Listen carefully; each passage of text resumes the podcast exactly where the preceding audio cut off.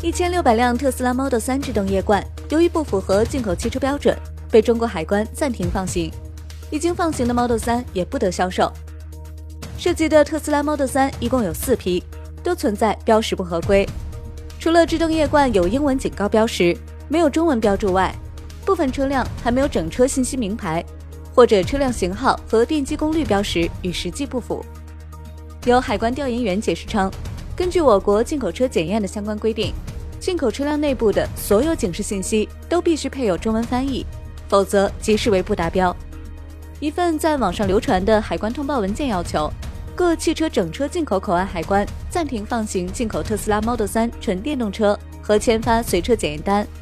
通报下发前已放行相关车辆的，海关应通知进口企业不得销售、使用并收回已签发的随车检验单。同时，各汽车整车进口口岸海关要加强对美国特斯拉公司制造的其他进口车型的检验。特斯拉承认 Model 3在标识打印上存在问题。称已跟海关总署达成整改方案，正在密切配合海关，以求恢复 Model 3的清关流程。界面财经大事件，了解全球财经要闻，欢迎下载界面新闻 App，在音频频道收听更多精彩内容。